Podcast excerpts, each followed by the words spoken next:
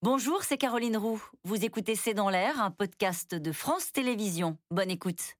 Je vous retrouve euh, en direct avec nos invités pour euh, cette euh, soirée spéciale de C'est dans l'air. Avec nous ce soir François Clémenceau, vous êtes rédacteur en chef au journal du dimanche, en charge de l'actualité internationale.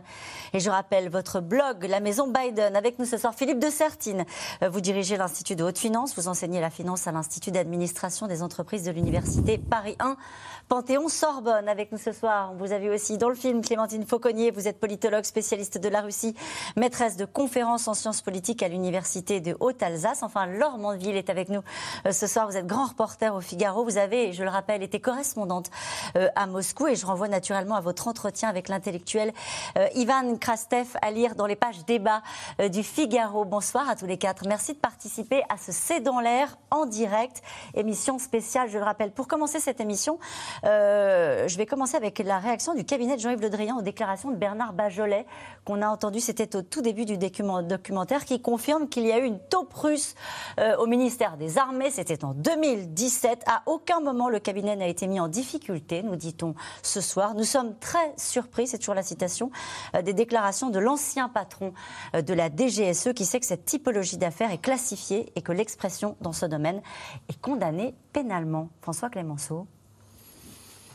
Bah, ce genre d'affaires, c'est vrai que théoriquement, on a beaucoup parlé d'un président qui ne devrait pas dire ça, mais il y a aussi des directeurs généraux de la sécurité extérieure qui ne devraient pas dire un certain nombre de choses. C'est la liberté de Bernard Bajolet, qui était sous les ordres de Jean-Yves Le Drian quand il était ministre de la Défense. Mais en même temps, euh, des euh, officiers ou des personnalités influentes dans un gouvernement ou même dans un cabinet ministériel qui ont une relation avec la Russie ou une fascination pour la Russie ou une admiration même pour la Russie, on en trouve beaucoup. Et c'est mm. ce qu'on appelle, euh, ça va au-delà même de la stratégie d'influence. Vous avez aujourd'hui, je peux en témoigner parce que lorsque, il y a encore 20 ans, à l'école de guerre, je trouvais des jeunes officiers qui avaient une véritable admiration pour l'armée russe, pour euh, euh, la puissance euh, russe. Ça ne veut pas dire pour autant que tout cela devienne des taupes. Et d'ailleurs, les vraies taupes, généralement, elles terminent en prison et elles passent en jugement. Donc, il faut relativiser tout cela, mhm. et, mais admettre que oui, il y a aujourd'hui dans la, sphère Une stratégie d'influence de la part de la Russie au, sommet du pouvoir quand ils le peuvent. Il y a, mais naturellement, et, tous les services de renseignement du monde font la même chose, essayer d'obtenir des sources. Mm fiable, qui donne de l'information, et c'est le degré de l'information qui est transmise, communiquée ou vendue parfois, et qui, peut poser problème. Alors, l'actualité de la Russie, c'est un autre sujet, c'est la flambée euh, des prix du gaz, qui impacte directement le portefeuille des Français, des Européens. Et sur ce sujet-là, euh, Philippe de Sertine, euh, là pour le coup, Vladimir Poutine est au centre du jeu. C'est lui le maître du jeu? C'est un des maîtres du jeu incontestablement. Les deux plus grands producteurs de gaz aujourd'hui sont les deux grands pays de la guerre froide d'autrefois, États-Unis et Russie. Alors que les États-Unis sont très très loin de la Russie en termes de réserves. La, Russie, c'est les plus grosses réserves de gaz du monde, très très loin. Euh, les États-Unis sont beaucoup beaucoup plus modestes, mais ce sont les deux grands producteurs. Et aujourd'hui, effectivement, les deux ont ralenti leur production de façon très forte pour la Russie l'année dernière, moins 30%. Et évidemment, c'est une des causes de l'augmentation. Alors pourquoi on en parle ce soir? Évidemment, après le documentaire euh, que, que l'on vient de voir, c'est qu'on se dit voilà un levier de plus euh, pour Vladimir Poutine. Je précise ce que disait la ministre américaine de l'énergie. Elle dit il y a une manipulation de la part de la Russie des prix du gaz. Est-ce que ça peut aller jusque-là? Bah, on va dire la manipulation, oui, c'est dans le sens, je le répète, les États-Unis ont fait pareil. Hein. ils ont diminué leur production de façon beaucoup moins forte, pratiquement le double. Enfin, la Russie, moins 30%. Hein. donc, euh, évidemment, elle a créé une pénurie, ce qui n'est pas complètement anormal. Quand vous êtes en crise énorme, on ne savait pas ce qui allait se passer en 2020. Il n'y avait pas de raison de produire, de surproduire en disant si je produis et que je n'arrive pas à vendre, il faut stocker. Et le gaz n'est pas forcément facile à stocker, même si le gaz liquéfié a un peu changé la donne. Mais je pense qu'effectivement, là, on a bien sûr derrière, parce que quand on est en train de dire pourquoi ils manipuleraient, il y a bien sûr la crise, mais il y a cet événement énorme très, très important qu'on a évoqué à un moment donné dans le documentaire avec François Hollande, c'est Nord Stream 2. C'est-à-dire. Vous dites c'est énorme parce que ça, ah non, mais ça change le marché de l'énergie au niveau européen entre. je crois que ça va beaucoup plus loin. C'est-à-dire que ça ancre de façon extrêmement forte maintenant l'ensemble de l'Europe du Nord. Attention, l'Angleterre également, enfin la Grande-Bretagne, est également un peu approvisionnée. Ça l'ancre encore plus avec la Russie. C'est-à-dire quand on voit évidemment le documentaire et que là, on embraye là-dessus en disant, bah, en fait, voilà, maintenant, nous avons un lien qui est un lien pratique pratiquement aujourd'hui presque impossible à casser mm. euh, avec la Russie. Il faut bien avoir en conséquence. Hein. Nord Stream 2, c'est la totalité de la consommation de gaz française hein, qui mm. va être maintenant euh, possible d'obtenir par Nord Stream 2. Laurent Mandeville, je donne la parole à Dimitri Peskov qu'on a vu tout à l'heure euh, dans, dans, le documentaire. Et il dit, lui, nous insistons sur le fait que la Russie n'a et ne peut avoir aucun rôle dans ce qu'il peut se passer sur le marché du gaz en Europe. Oui, enfin. Il le dit. Oui, mais ils ont un, rôle, enfin, comme vous le disiez, c'est vrai que ça change le jeu euh, économique, donc politique et géopolitique. C'est vrai que l'affaire Nord Stream, c'est un, un, coût énorme. Et ce qui a beaucoup surpris, c'est que les Américains, finalement, avec l'arrivée de Joe Biden, qui était euh, censé euh, incarner une position plus dure vis-à-vis de la Russie que son prédécesseur, a lâché là où Donald Trump n'avait pas encore lâché. Et c'est vrai qu'il y a eu beaucoup de, supputations sur les raisons pour lesquelles les Américains avaient finalement accepté de donner aux Allemands ce qu'ils voulaient, puisque les Allemands ont fait le choix de renoncer au nucléaire, comme vous savez, et donc on fait ce choix euh, euh, du gaz. Et aujourd'hui, évidemment, le gaz, c'est la dépendance vis-à-vis de la Russie. Il y a des gens qui vous regardent, Lord Monville, ce soir et qui se disent donc, s'ils décident unilatéralement euh, de couper le robinet, s'ils décident à un moment donné de jouer de manière artificielle sur les cours du gaz, on se met entre les mains de Vladimir Poutine avec cette histoire euh, du gazoduc et est-ce que cela renforce cette situation? Pas, Alors, pas complètement, parce que par exemple, les Américains, eux, expliquent qu'ils vont, euh, se proposent comme substitut. Vous connaissez ça beaucoup mieux que moi, mais ils, ils exportent leur, leur, gaz liquéfié euh, vers l'Europe. Donc, il y, a des tentatives pour rééquilibrer. Mais c'est vrai que les Allemands ont choisi pour un certain nombre de raisons, euh, donc je vous dis énergétiques, mais aussi politiques. C'est pour eux une manière de garder aussi une ligne de vie avec la Russie. Et ça, c'est un, une, une, constante de la politique allemande, c'est que cette idée que par le commerce, nous, nous finalement, c'est notre manière, nous, euh, de, de gérer la Russie, c'est que le commerce finit par amener à une sorte de rapprochement, etc.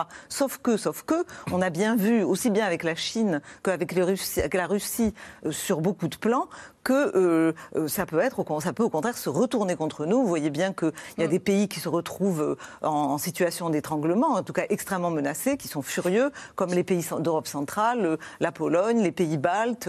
Et les Français, d'ailleurs, étaient assez mal à l'aise avec cette affaire. J'essaie d'apprécier ce qui est en train de se passer en analysant la déclaration des uns et des autres. L'ambassadeur du Kremlin à Bruxelles a suggéré, de manière d'ailleurs assez peu subtile, que l'Union européenne ferait bien de ne plus percevoir la Russie comme un adversaire si les 27 s'attendent à obtenir plus de gaz que ce qui, était prévu dans les contrats.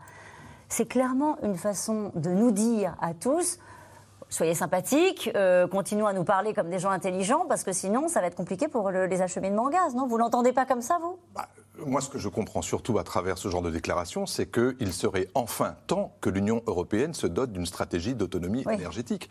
Or, ça fait 20 ans que le sujet est sur la table et ça fait 20 ans qu'on le traite un peu par tous les côtés, mais sans aller frontalement dessus. Le vrai sujet, il est là, c'est la dépendance. Et ce n'est pas uniquement la dépendance de l'Allemagne, c'est la dépendance de l'ensemble des 27 des pays de l'Union européenne. Le secret, c'est la diversification de ces approvisionnements. Tout le monde le sait. Un certain nombre de pays ont, ont trouvé ça intelligent dès le départ de se dire on va trouver un substitut au pétrole. Ça a été le cas de la France avec le nucléaire. Ça, a été le cas de bien d'autres pays. Et là, on se rend compte que dès qu'on pose ce sujet sur la table, mmh. on retrouve une division en Europe entre ceux qui disent mais non, pourquoi ça pose un problème de, de, se faire approvisionner en gaz par la Russie? Euh, D'autres disent mais pourquoi être aussi dans la main des, Américains? Ça vient de plus loin. Oui, bien sûr. Donc j'allais dire, la vraie stratégie, le problème, encore une fois, c'est le problème, c'est nous. Le problème, c'est nous.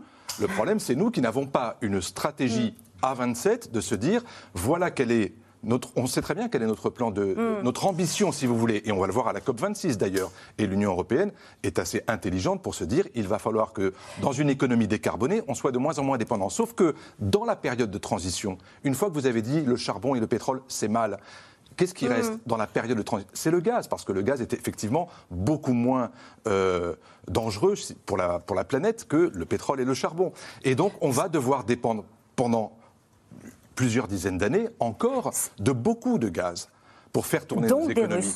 Mais pas uniquement. Et c'est là où effectivement. Dans les médias, c'est 40%. Hein. Ça fait beaucoup quand même. Bien sûr, c'est important. Et c'est pour ça qu'il faut essayer de diversifier ses sources d'approvisionnement. Et les pays ne manquent pas, les pays euh, exportateurs de gaz. En tout cas, il a un levier d'influence, Clémentine Fauconnier. Il adore ça, euh, Vladimir Poutine.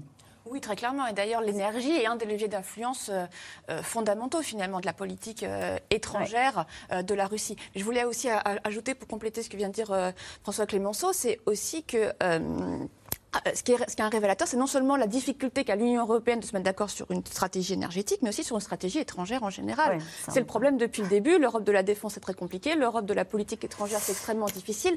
Et la Russie, pour ça, il y a un excellent révélateur. Et Vladimir Poutine adore montrer la faiblesse d'une construction supranationale qu'il déteste, puisqu'elle va complètement à l'encontre de, euh, comment dire, de l'idéologie souverainiste qu'il défend. Et donc, du coup, selon si vous êtes, par exemple, un pays balte ou la Pologne, vous avez un rapport très compliqué, très difficile à la Russie en raison du passé communiste. Si vous êtes la Hongrie, vous avez une politique, au contraire, en tout cas Viktor Orban, vous avez une politique très pro-Poutine, ce dont Poutine joue aussi. Si vous êtes la France ou l'Allemagne, vous avez une position qui peut être beaucoup plus ambivalente, selon si vous avez plutôt envie de rééquilibrer les rapports avec les États-Unis, par exemple, au contraire de vous aligner complètement. Et du coup, Vladimir Poutine aime beaucoup montrer à quel point finalement l'Union européenne est divisée et qu'il a, et qu'il a plutôt, il souhaite plutôt avoir, avoir affaire à un ensemble d'États qu'il peut mettre en compétition les uns avec les autres et en compétition aussi avec les États-Unis, plutôt qu'à un Occident, pour le dire rapidement, unifié. Et nous allons poursuivre euh, cette discussion. En tout cas, il l'assure, il l'assure, il s'agit de bavardage infondé. Ce sont les mots de Vladimir Poutine qui balayent euh, de revers de la main les accusations de pression sur l'approvisionnement euh, de gaz en Europe. Pourtant, la flambée des prix met clairement la Russie en position de force vis-à-vis des 27. On l'a compris depuis le début de cette émission spéciale. Marie-Laurent, Dimitri Boulba et Alexander Katchev. C'est la toute dernière née de l'empire russe, Gazprom. À l'extrême-orient du pays, une usine de traitement de gaz à 11 milliards d'euros flambant neuve. Pas moins de 35 000 personnes ont participé à sa construction. Et le 9 juin dernier, c'est en grande pompe que le site a été inauguré. Cette usine est la plus grande de Russie, c'est la seconde au monde en termes de production et surtout le président était venu en personne pour en poser la première pierre. Et c'est lui aussi qui a lancé la production. L'usine constitue le dernier maillon d'un projet titanesque, le gazoduc, force de Sibérie. Cher Vladimir Vladimirovitch, permettez-moi de donner l'ordre d'ouvrir les vannes du pipeline. Je l'autorise.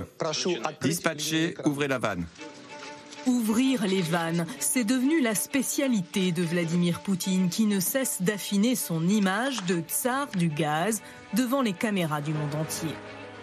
L'énergie mise au service de la diplomatie, souvent pour envoyer un message à l'Europe, comme ici, lors de l'inauguration du Turk Stream en 2018, symbole du rapprochement entre Ankara et Moscou.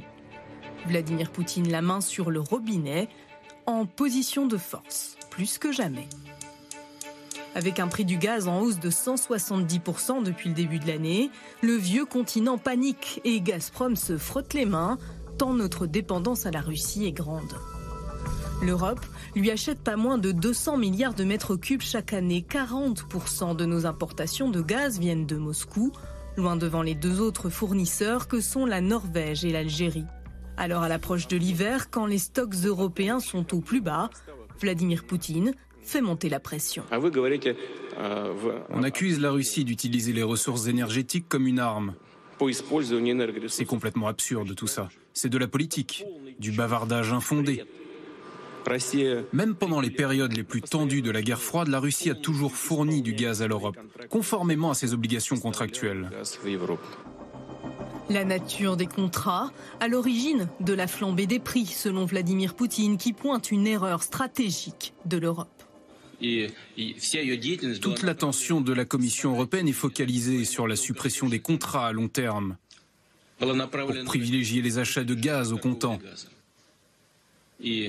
Il devient évident aujourd'hui que ce choix est une erreur.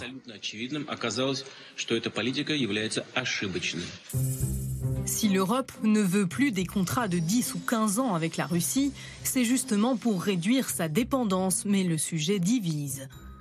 Symbole des dissensions, le projet de gazoduc Nord Stream 2, dont le remplissage vient tout juste de démarrer. Un pipeline défendu par l'Allemagne qui doit permettre de doubler la quantité de gaz livré chaque année à l'Europe. Mais il hystérise l'Ukraine, jusque-là pays de transit qui pourrait perdre 1,5 milliard de dollars par an. Nous examinons ce projet uniquement d'un point de vue sécuritaire et nous le considérons comme une dangereuse arme géopolitique pour le Kremlin. Avec le projet Nord Stream 2 toujours en attente du feu vert du régulateur allemand, Vladimir Poutine met les Européens au pied du mur. Selon lui, seule sa mise en service permettra de stabiliser les prix et d'en finir avec la pénurie de gaz en Europe. Et nous reprenons avec une question de Régis en Côte d'Or. Tant que l'Europe sera dépendante du gaz russe, Poutine aura-t-il euh, quoi que ce soit à craindre de nos sanctions? Philippe de Sertine D'abord, il hein, faut bien le dire, hein, les deux autres grandes réserves du monde, c'est l'Iran et le Qatar. Donc on va dire, si l'Europe diversifie, c'est pas forcément simple avec ce type d'approvisionnement. Euh, les États-Unis ne sont pas une, solution durable, hein. ils n'ont pas assez de réserves. Donc là, on est vraiment avec des pays compliqués. La deuxième chose, je crois, qui est vraiment importante aussi à dire, c'est que Poutine, enfin, ou la Russie, euh, de façon réciproque, a besoin des paiements européens. Hein, ça a été dit dans le reportage, la Russie, c'est 1500 milliards de dollars de PIB. C'est petit, hein, c'est une puissance moyenne. Nous, on est à 2006, l'Allemagne, c'est 3007. C'est-à-dire, euh, la Russie ne peut pas se permettre de perdre les ressources provenant du gaz. Donc la Russie est aussi dans une situation, on va dire, de suggestion. C'est pour ça que je pense que euh, ce qui est très important, c'est que le, mode de fonctionnement est en train de changer du point de vue européen. De plus en plus, l'Europe, l'axe de l'Europe bascule vers la Russie parce qu'elle a besoin de cet approvisionnement, mais aussi la Russie a besoin de l'Europe et a besoin des après, il faut être très clair aussi. Hein, je crois que d'abord, tous les pays qui sont sous péage, parce que c'est ça aussi, vous avez derrière la question du péage, on a vu avec l'Ukraine, mais par exemple, la, Finlande, la Suède vont avoir des péages importants avec Nord, Stream 2. C'est-à-dire que vous avez. On parle. ils reçoivent, ils reçoivent à chaque fois que le gaz n'est pas, ils, reçoivent. ils reçoivent. Hein, la Turquie doit être intégrée, est intégrée également, elle reçoit. C'est-à-dire que là, vous avez les Allemands et les Russes, on va dire, notamment entre les deux extrémités, qui choisissent à qui on donne de l'argent euh, tous les jours quand le gaz est en train de passer. Hein. et donc là, effectivement, quand les pays baltes ou la Pologne râlent, c'est parce qu'eux, ils voulaient, c'est pas qu'ils voulaient pas qu'il y ait un échange. Ils voulaient le péage. Ils voulaient le péage, quoi. Et donc là, effectivement, en passant par les pays de, du Nord, sous la Baltique, on a modifié, on va dire, les endroits où on allait donner du péage, sachant que les autres gazoducs sont pas fermés. Hein. Juste, vous voyez bien la, colère qui est en train de se faire entendre dans le pays sur la question du pouvoir d'achat et la question de l'énergie. Comment ça se termine cette histoire À un moment donné, euh, il ouvre les vannes, euh, Vladimir Poutine. c'est un moment de vérité pour lui dans son rapport à l'Europe? Est-ce que vous le diriez comme ça?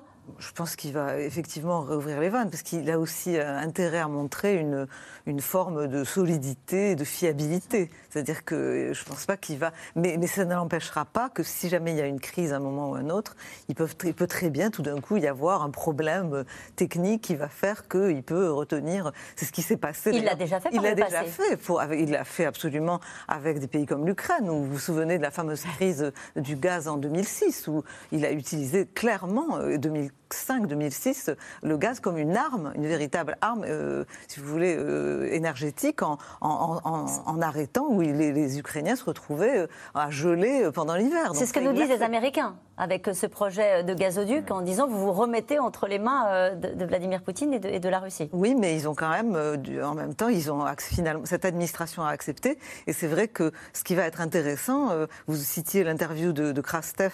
Krastev explique en fait que les Allemands alors il faut nous faire les présentations parce que tout le monde ne le connaît pas. Cet euh, intellectuel, c'est un intellectuel bulgare qui connaît extrêmement bien la géopolitique, il connaît à la fois très très bien les Américains, très très bien les Allemands, très très bien les Russes, et donc euh, il fait le tour régulièrement de, des gens au top niveau, et il expliquait que euh, les, les Américains entendaient que les Allemands euh, joue un rôle beaucoup plus positif, un, dans la relation avec la Chine, c'est-à-dire qu'ils soient soutenus sur la Chine, puisque eux, ils ont donné cette, cette sorte de liberté euh, sur Nord Stream, et aussi que les Allemands jouent le rôle d'une sorte de euh, grand frère qui va gérer la relation avec la Russie. Donc là, honnêtement, on peut se poser quelques questions quand on voit quelle est la, la coalition, si vous voulez, l'équipe allemande aujourd'hui, qui n'a pas l'air quand même très friande de jouer un rôle de politique étrangère. Comment est-ce que vous voyez les uns et les autres euh, la suite des relations entre euh, l'Europe et la Russie, entre la France et la Russie, après euh, le moment de tension, de crispation notamment qu'on a vécu avec, par exemple, les Américains? Est-ce qu'il y a un lien à faire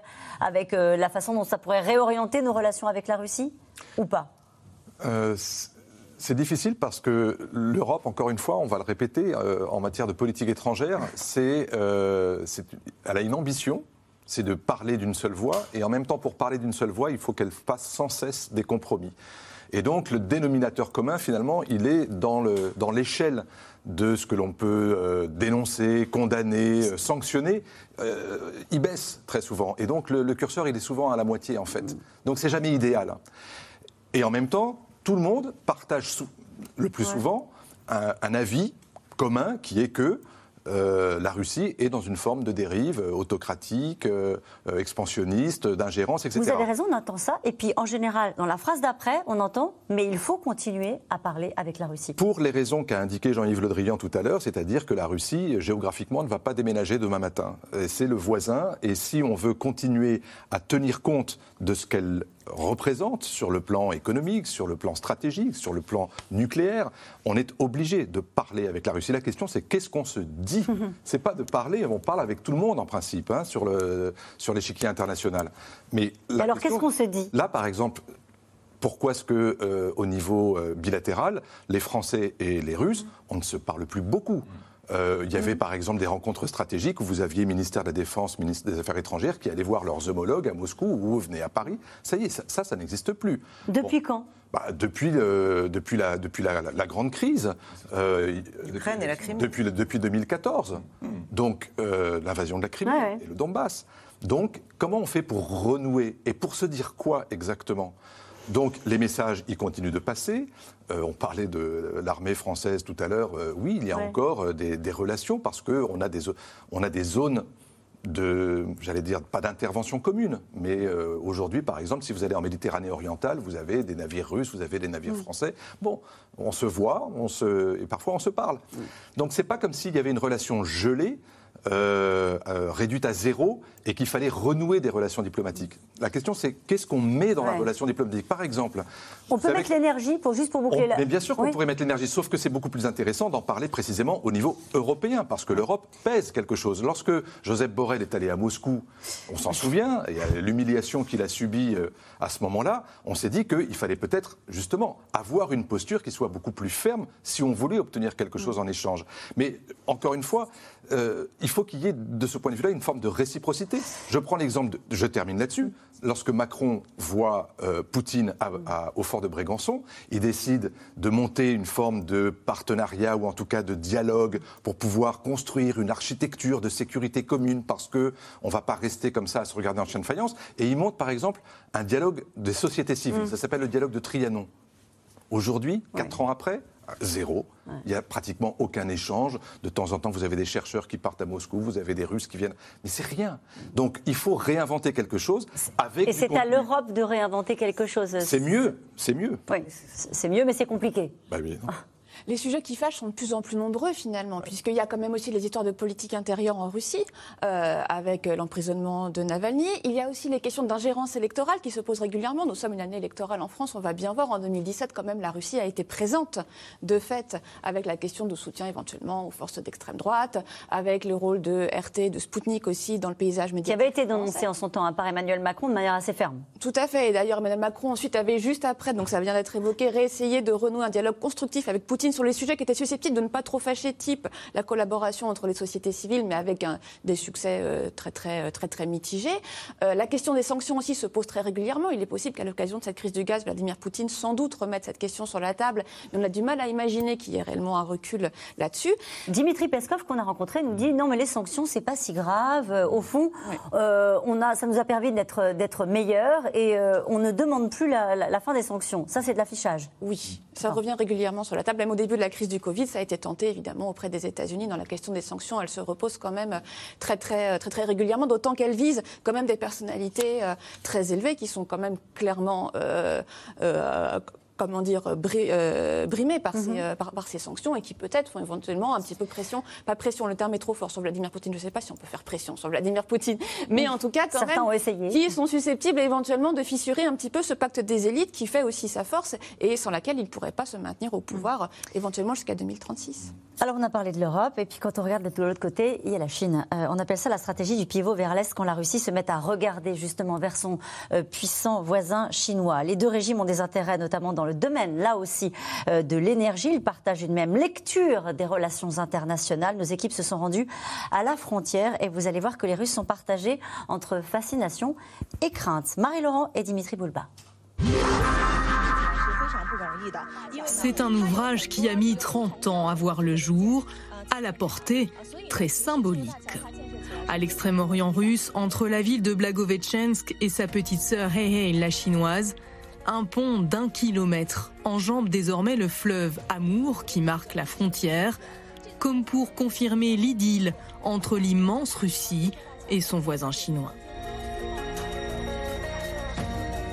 Oksana est guide touristique à Blagovetchensk. Elle a grandi ici et ne se lasse pas d'arpenter les rives du célèbre fleuve. Blagovetchensk est un endroit vraiment unique. Pour les Chinois, c'est la porte de l'Europe et pour nous, les Russes, c'est un portail vers l'Asie. Deux pays, une seule ville, l'amour est le fleuve de l'amitié.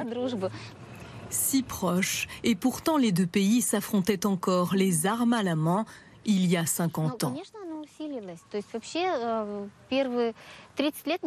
Si vous regardez des photos d'il y a 30 ans, vous verrez que la rive droite était complètement vide. Seule la rive russe était aménagée. Aujourd'hui, la rive d'en face est pleine de gratte-ciel, on dirait Las Vegas. Vladimir Poutine a fait du rapprochement avec son voisin un atout maître de son jeu diplomatique. En délicatesse avec les Occidentaux, il a même donné un nom à cette stratégie. Pivot vers l'Est, une perspective à faire trembler les Américains, partis en guerre contre le géant chinois, autoritaire et conquérant. L'Empire du Milieu répond par la diplomatie du panda et prête deux animaux au maître du Kremlin, qui semble s'en amuser. Ensemble, les deux dirigeants font désormais leur petite cuisine. Au printemps dernier, c'est une cérémonie d'inauguration qui les réunit, en forme de pied de nez à l'Occident.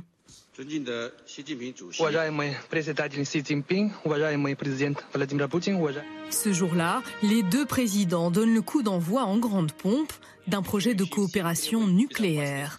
Mais il fait aussi, sous les applaudissements des ouvriers, le 20e anniversaire du traité d'amitié entre leurs deux pays. Ce projet commun qui mobilise les meilleurs experts russes et chinois ouvre des voies de coopération majeures. Je tiens à en remercier chaleureusement le président Xi Jinping.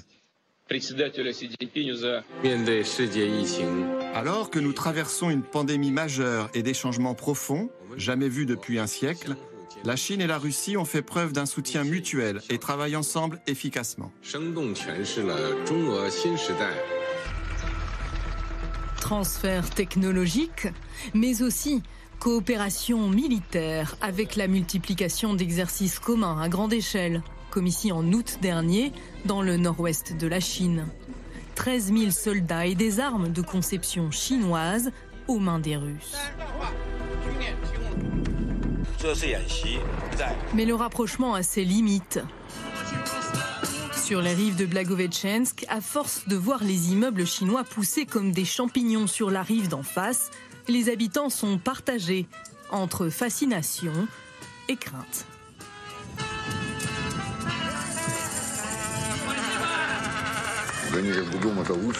Là-bas, tout est très joli. La culture, la cuisine chinoise, les services, tout est très bien organisé. Pas comme ici où il faut faire la queue pendant des heures. On n'a pas peur, notre pays sait se défendre. Les Chinois sourient, on est amis, mais il ne faut quand même pas oublier, ce territoire leur a appartenu autrefois. Dans les musées, la frontière sur les cartes n'est pas la même, et ça, il faut s'en souvenir. Une méfiance historique renforcée aujourd'hui par le déséquilibre économique entre les deux puissances amies. Face aux géants chinois, en passe de devenir la première puissance économique mondiale, la Russie et son PIB équivalent à celui de l'Italie pèsent bien peu. Et cette question qui nous est posée ce soir, Vladimir Poutine peut-il s'entendre durablement avec Xi Jinping? Ce serait un sujet.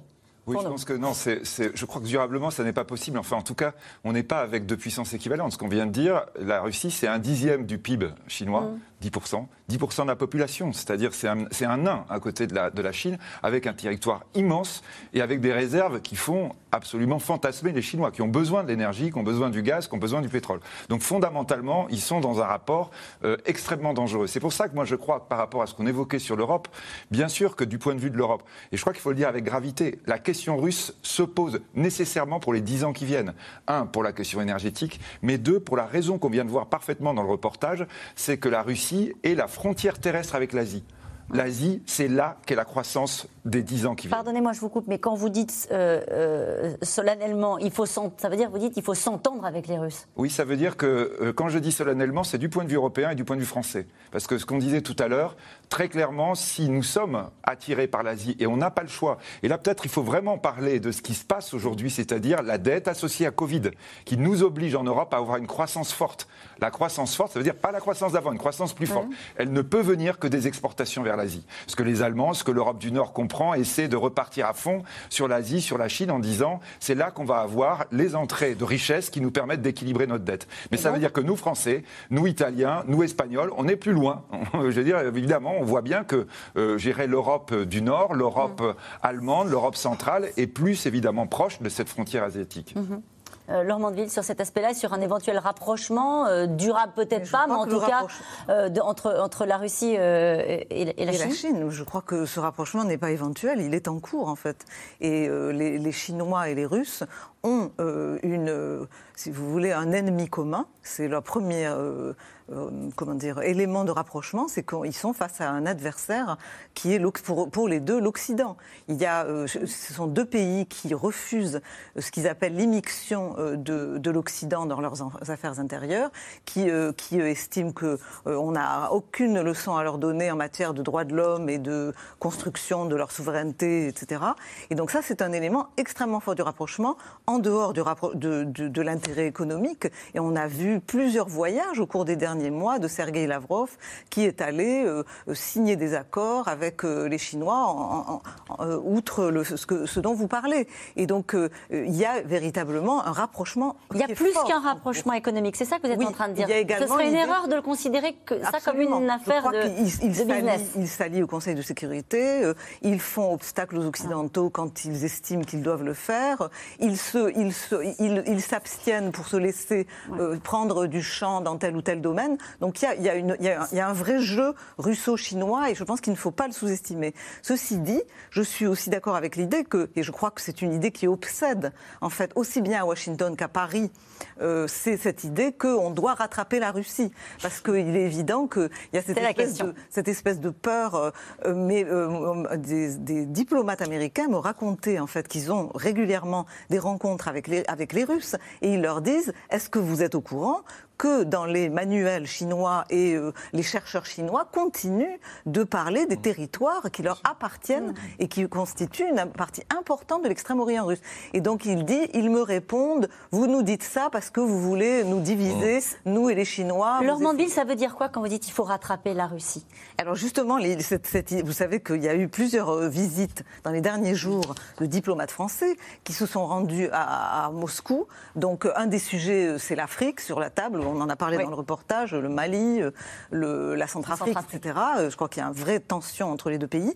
Mais il y a aussi cette idée qu'on doit euh, discuter avec les Russes pour les ramener. C'est l'idée de Kissinger, comme vous savez, qui avait essayé de convaincre Trump de le faire. Trump a essayé, il n'y est pas arrivé euh, du tout, mais on, se heurte quand même et, on, en, on, en, vient, si vous voulez, à la question qu'on a, autour de laquelle on tourne, qui est comment on fait avec ce pays. Je crois qu'il y a un désarroi de l'Occident face à la Russie depuis l'arrivée de Poutine au, pouvoir. On a cru que l'économie allait nous rapprocher et qu'en en aidant la Russie à se moderniser, on a aller finalement faire la jonction, et puis on s'aperçoit qu'on n'arrive pas, et qu'au fond, nous croyons qu'on allait changer la Russie, et c'est la Russie qui est en train de nous changer d'une certaine manière. Pourquoi vous dites ça? Je dis ça parce que l'Occident est dans un état de désarroi absolu sur le plan politique, je dirais sur ses valeurs, ne sait plus tellement où il en est, et on voit Vladimir Poutine qui est extrêmement intelligent et qui profite de, cette, de ce désarroi pour marquer des, plombs, des pions, on l'a dit,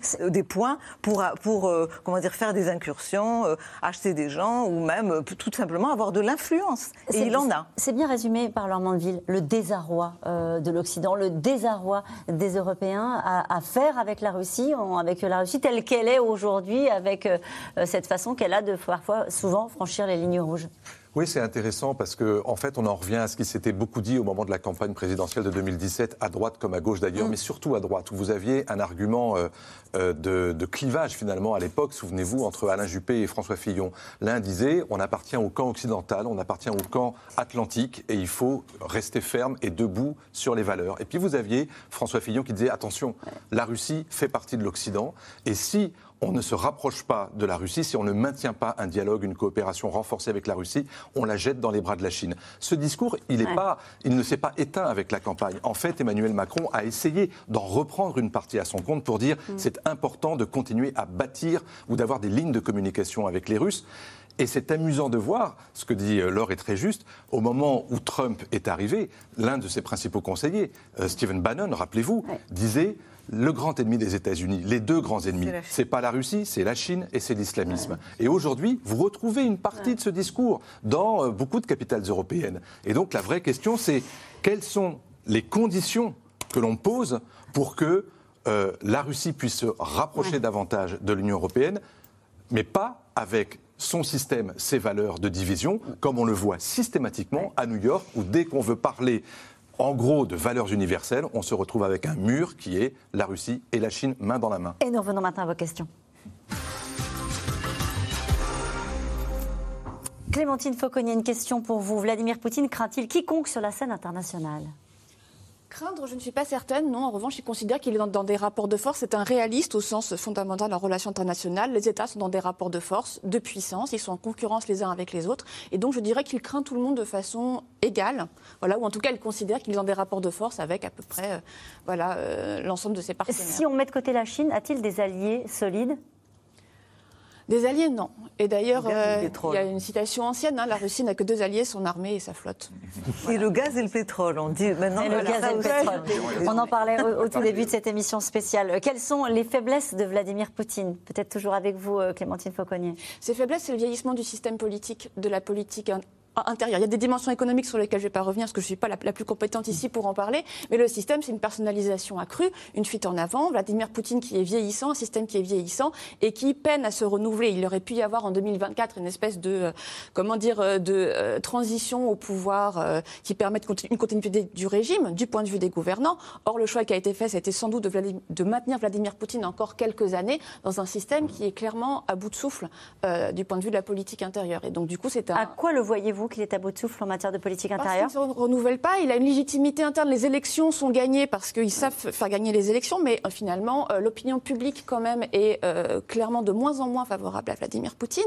les gens qui se déplacent pour voter sont de moins en moins nombreux. Mm. et donc, du coup, voilà, il y a quand même une fatigue intérieure, et ça s'est quand même exprimé avec tout ce qui s'est passé avec Navalny qui peut se reproduire un peu plus tard. Laure Mandeville Oui, je dirais qu'il y a un, un, verrouillage de plus en plus important et qui montre bien quand même que ce pouvoir n'est pas à l'aise avec euh, son peuple et la politique. C'est-à-dire que euh, on a par exemple aujourd'hui euh, un pouvoir qui transforme pratiquement tous les médias en agents de l'étranger. Vous savez qu'il n'y a plus que deux médias aujourd'hui, disons libres et indépendants, qui sont Echo de Moscou et la Novae Gazette qui vient de recevoir le prix Nobel, qui n'ont pas le statut d'agent de l'étranger. C'est absolument incroyable. Il y a un verrouillage mais violent avec une participation des services secrets en permanence qui intimide de plus en plus les opposants. Donc ça montre quand même, à mon avis, une insécurité de ce régime qui est pourtant omniprésent. Une autre question.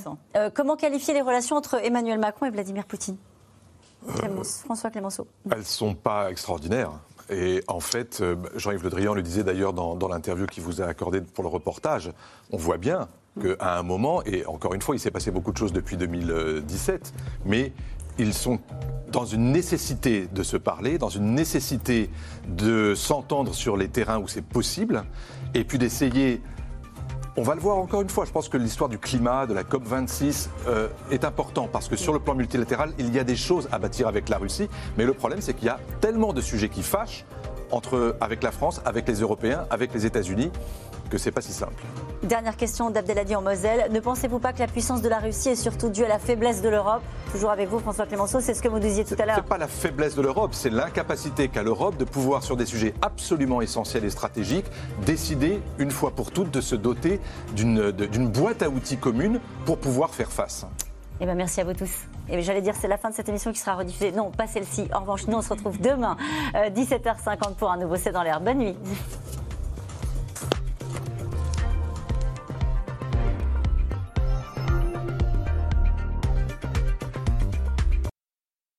C'était C'est dans l'air, un podcast de France Télévisions. Alors s'il vous a plu, n'hésitez pas à vous abonner. Vous pouvez également retrouver les replays de C'est dans l'air en vidéo sur France.tv.